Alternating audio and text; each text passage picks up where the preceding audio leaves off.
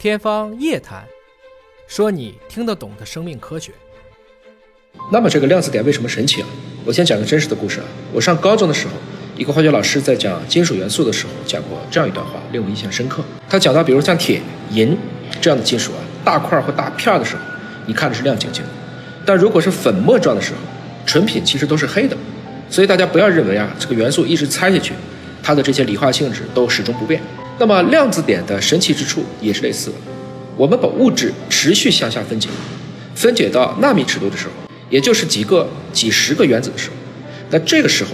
啊，它的很多性质跟我们平时看到的就不一样了，因为在此之前，人类尚不掌握能够制造如此精密的去制备纳米材料的方法，